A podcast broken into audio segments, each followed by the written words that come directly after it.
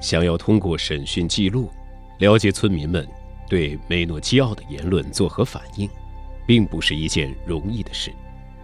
很明显，没人愿意承认自己曾经赞许地聆听过一位涉嫌传播异端邪说者的讲话。事实上，一位村民甚至对主持审讯的副庭长描述了自己的义愤填膺：“梅诺基奥，拜托了。”看在上帝之慈爱的份上，别再说这些事儿了。一个村民宣称自己曾这样大声谴责对方，而另一个村民则作证说：“我跟他说了好多次了，尤其是在我们去隔离组的路上。我说我挺喜欢他，但我没法容忍他这样谈论关于信仰的事情，因为我会一直跟他作对，就算他把我杀死一百遍。”我活过来之后，还是会再次为信仰而赴死。Microhistory. Uh, first of all, the meaning of the name. There are often misunderstandings concerning uh, this uh, this name.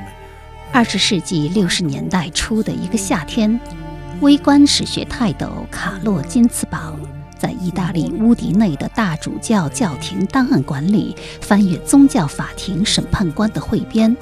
无意间读到了一条不过寥寥数行的案情介绍，便产生了极大的兴趣。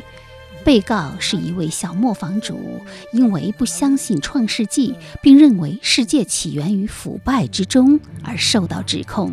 当时，金斯堡正在写作一部有关某异端教派的著作，头脑中正被女巫、巫医和本南丹地这些关键词占据着。于是便把卷宗编号抄在了一张小纸片上，待他日有缘再来深究。哪知在接下来的几年里，这个批注时不时的就会从他的资料中跳出来，或是浮现在他的记忆中。所以，一九七零年，自他出狱这个人称梅诺基奥的名字起的七年之后，金斯堡决定对这个名字背后的故事一探究竟。这一探。便又是七个年头。So, microhistory. This was a joint project which, uh, let's say, was uh, put forward by a group of Italian historians. 七年又七年，从知晓这个档案、这个普通人物的存在，到著作的最后出版，让这个普通人在历史学的意义上不普通的立起来。金茨堡用了十四年的时间，造就出了一部几乎每一个学历史的人都知道或听过的名著。二零二一年七月，这部经久不衰的经典，在历经四十五年、二十余个版本的流布之后，终于在中文世界首次亮相。扉页上是塞丽娜的一句诗：“一切有趣之事，皆发生于黑暗之中。”我们对人类的真实历史一无所知。We, uh, let's say, came to the project uh, which um, implied a lot of uh, um, conversations around the journal. 听众朋友，大家好，这里是山东广播电视台经济广播小凤直播室。我是小凤，二零二一读书夏秋榜非虚构类作品，今天发布第一期。我们首先阅读这部世界大师级的叙事史学，中文世界期盼已久的经典《奶酪与蛆虫》，一个十六世纪磨坊主的宇宙。作者是享誉国际学术界的意大利历史学家、史学巨擘卡洛金斯堡。译者鲁伊，广西师范大学出版社理想国，二零二一年七月版。Kazumazu is literally a rotten pecorino cheese. Tom, shut up.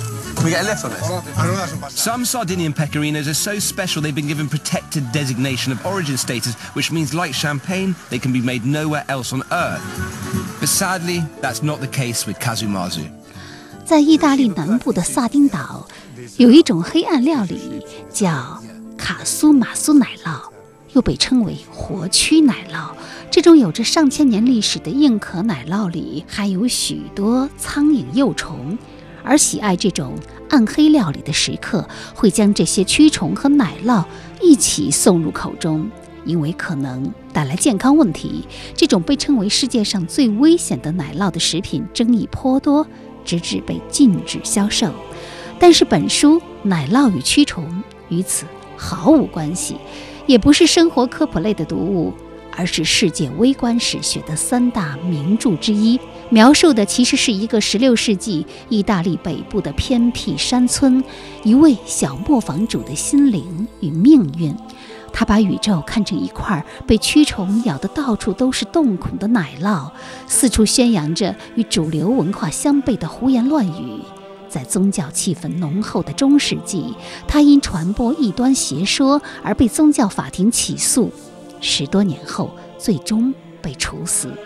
卡洛金茨堡的《奶酪与蛆虫》这部作品所要解答的问题便是：这位小磨坊主的奇思怪想来自哪里？是什么构筑起了他的精神世界，并让他对此至死不渝？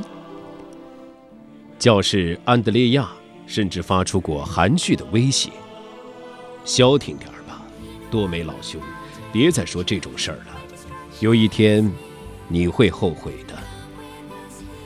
另外的一个证人乔瓦尼·波沃莱多，在当着副庭长陈述证词时，冒险给梅诺基奥贴了个标签。他的名声很坏，他有些邪恶的想法，就跟那些路德教派的家伙似的。但我们不应被这种众口一词所误导。几乎所有那些被审讯的人都宣称自己跟梅诺基奥认识了很长一段时间，有些人与他有着三四十年的交情，还有一些人跟他熟识了二十到二十五年。其中一个叫丹尼尔·法塞特的人说，自己打小时候起就认识他，因为我们在一个教区。显然。梅诺基奥的某些主张不是几天前才说出来的，而有了好几年的历史，可能一直远到三十年前。多米尼克·斯坎代拉，也就是这本书的男主人公梅诺基奥，这个生活于意大利东北部弗留里地区的普通磨坊主，能读会写。他读过《十日谈》，意大利本国语言版的圣经。和曼德维尔游记之类的书，也能用自己的语言重述它们。他先后面对乡邻、神父和宗教法庭的法官，大胆地表达过自己的情感，阐述了自己对于教会和世界的看法。如果有机会觐见教皇、国王，他也想要慷慨陈词。他不相信基督救赎，他怀疑圣经文本、讥讽洗礼等诸圣事不过是一桩生意。他说，上帝是玉里空气，是众天使为奶酪中的蛆虫，并大声指斥压迫穷人的教士、贵族，呼吁教会放弃特权，返璞归贫，甚至渴望发起一场激进的宗教改革。在所有这些时间里，镇上没人告发过他。虽然他的言论尽人皆知，人们重复着这些话，或许是出于好奇，或许一边说一边摇着头。在副庭长收集到的这些证言中，看不出对梅诺基奥有真正的敌意，最多也就是不赞成而已。的确，一些证言来自他的亲戚。比如弗朗切斯科·法塞特或他老婆的远房兄弟巴托洛梅奥·迪安德烈亚，后者称他为一个体面人。但就算是站出来反对梅诺基奥，甚至宣称自己做好了为信仰而赴死之准备的朱利亚诺·斯特弗努特，也会补充一句：“我挺喜欢他。”这个磨坊主曾经当过镇长和教区教堂的管理人。他肯定不是生活在蒙特雷阿莱的社区边缘的那种人。许多年之后，在第二次审判时，一位证人断言：“我见过他和很多人打交道，我认为他跟谁都是朋友。”然而，在某一个特定的时间点上，某个人告发了他，而这一告发之举为后来的审讯铺平了道路。正如我们即将看到的，梅诺基奥的子女马上怀疑，这个匿名的告发者就是蒙特雷阿莱的教区神父唐奥多里科乌莱。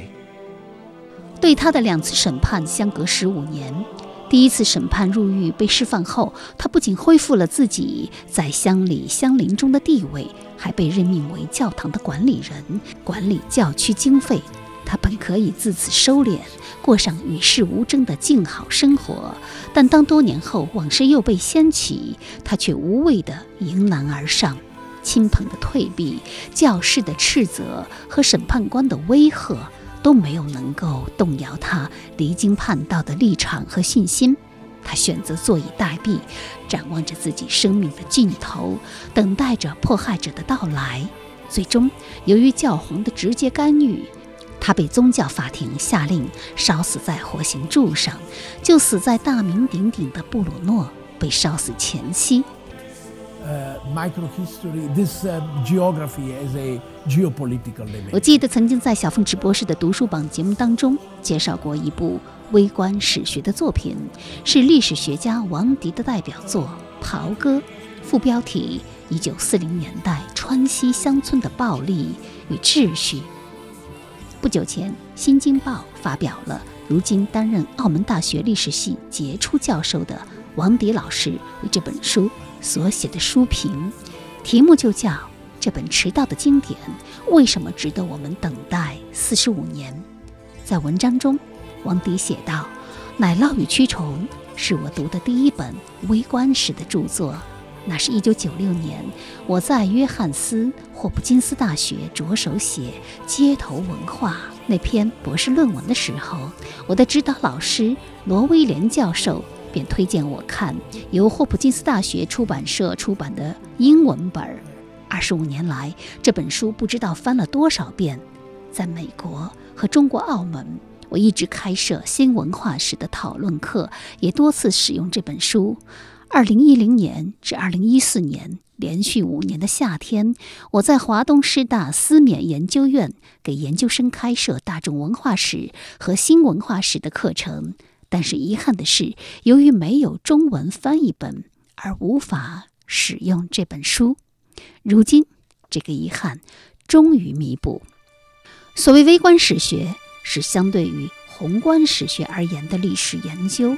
往往是指对一个人物、一个事件、一种组织等所做的叙事型的历史研究。王迪教授强调，对于中国的广大读者来说，微观史学是一个新的历史书写形式。特别是我们习惯了历史写作要有重大意义和宏大叙事，对这种研究小人物的历史还有诸多的不习惯和不理解。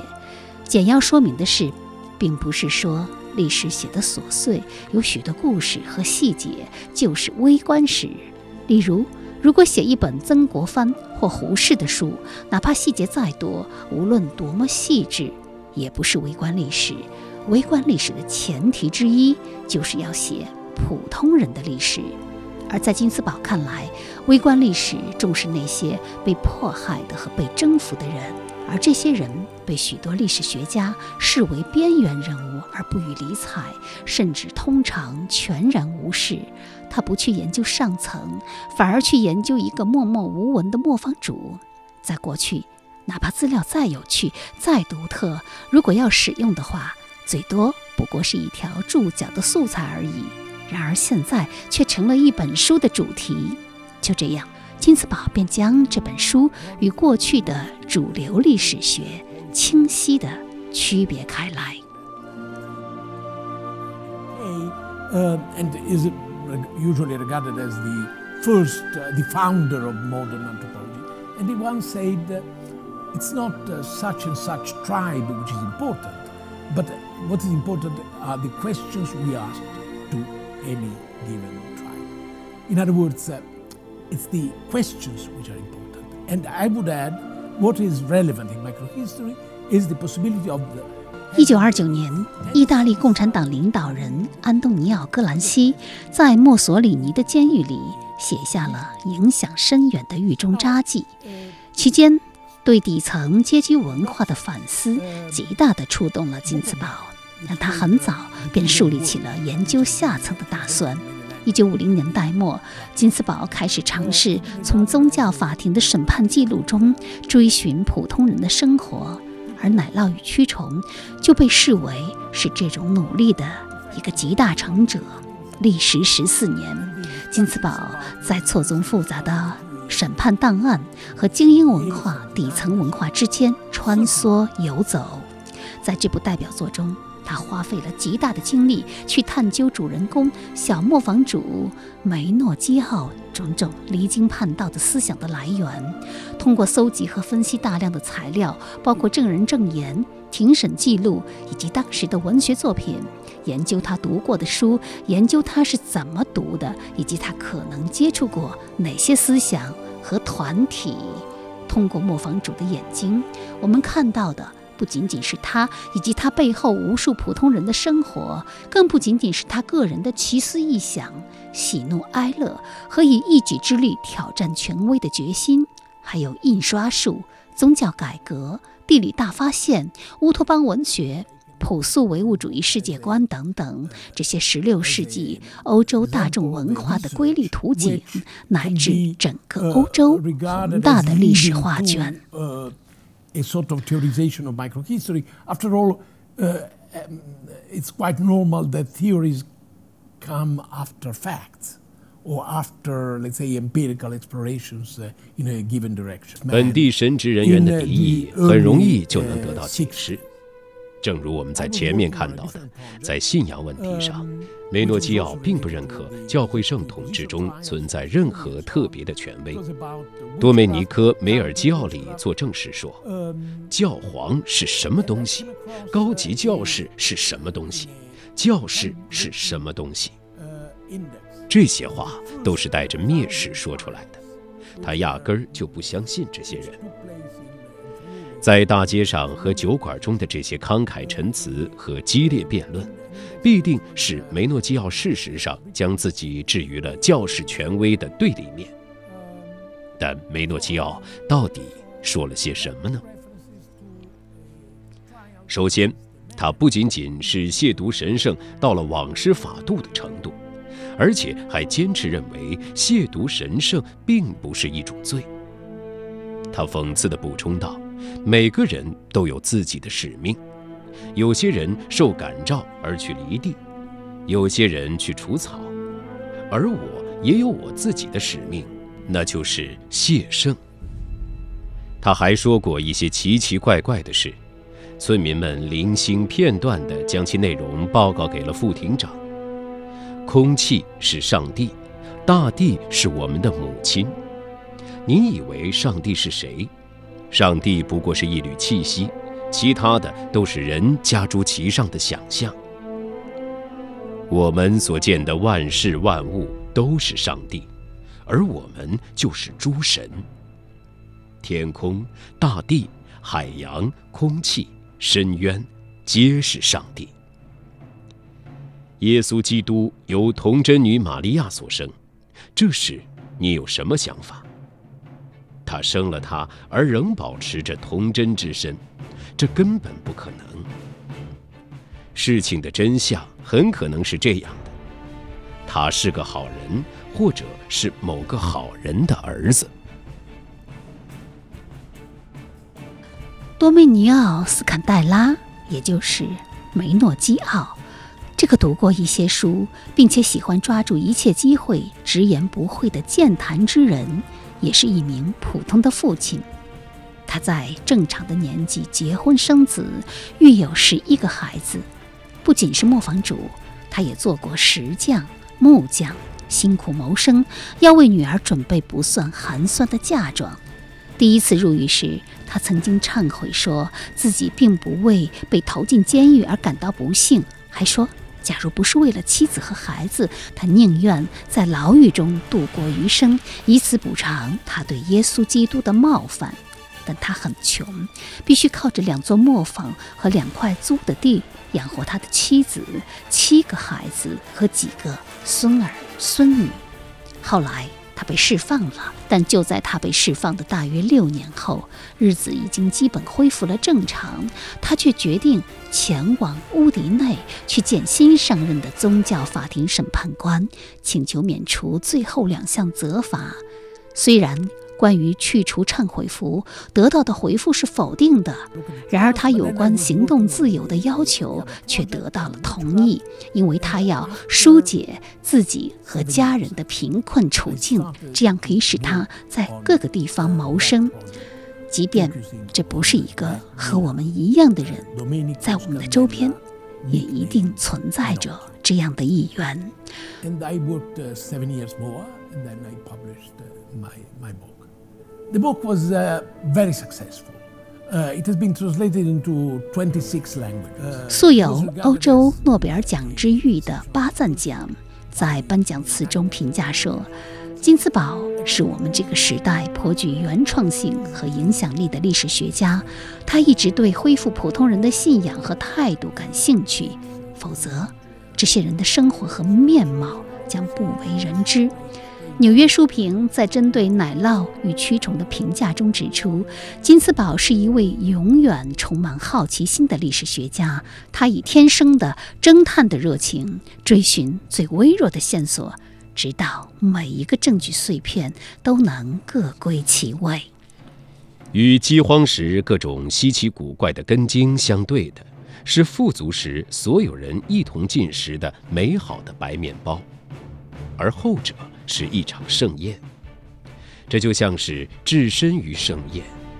梅诺基曾经这样谈论过天堂：一场无休无止的盛宴，不负有黑暗与光明、饥荒与丰足、大斋节与狂欢节的周期变换。大洋彼岸的安乐乡也是一场恢宏的盛宴。谁知道梅诺基奥心心念念的那个新世界，到底与他有多大程度的相似之处呢？不管怎样，他的话语在那一瞬间令深藏不露的各种乌托邦的大众起源显现出来。无论这些乌托邦是学者笔下的，还是民间流传的，而他们常常都被仅视为纯粹的文学实践。或许，那幅关于新世界的图景，事实上却拥有一个甚为古老，与关于某个遥远的繁荣时代的神话传说紧紧联系在一起的内核。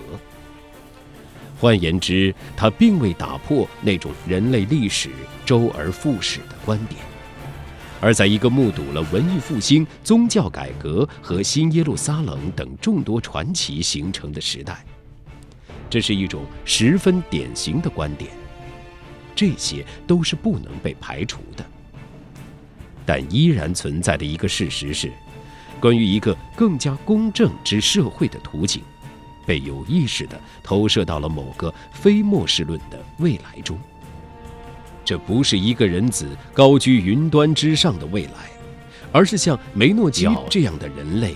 他曾经徒劳无功地试图说服的蒙特雷阿莱的农民们，通过自己的斗争，成为这个新世界的开创者和主人的未来。Of my book, which uh have a sort of immediate appeal to, I would say, anybody from any given culture. Meaning, first, uh the challenge to religious and secular authority. 正如王迪教授在书评中引用的彼得·伯克的讨论，微观史学是对历史学与人类学的碰撞做出的反应，是显微镜成为取代望远镜的一种有吸引力的选择。另外，微观史学也是对宏大叙事的失望而做出的反应。所谓宏大叙事。描述了人类的进步。历史研究中充斥着古希腊、罗马到基督教的兴起、文艺复兴、宗教改革、科学革命、启蒙运动、法国大革命和工业革命等等。这些固然是历史的重要部分，但不是全部的历史。复活被历史淹没的边缘人和失败者，呈现精英文化与大众文化的碰撞。以上。为您介绍的就是卡洛金茨堡的史学名著《蛆虫与奶酪》。值得庆幸的是。金茨堡教授用他的生花妙笔和他对普通人内涵的历史能量的好奇与追寻，编织了一个结构精巧的迷人故事。同时，值得庆幸的是，浩瀚历史对于这一小小异端的宗教审判始终是严肃认真的，所以才留下那么详细的记录，可以供有缘人翻阅与采摘。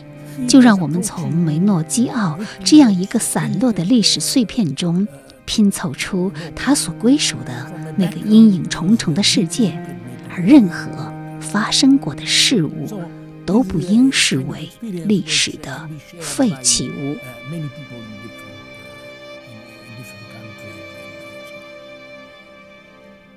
We have cases, case studies, uh, and then.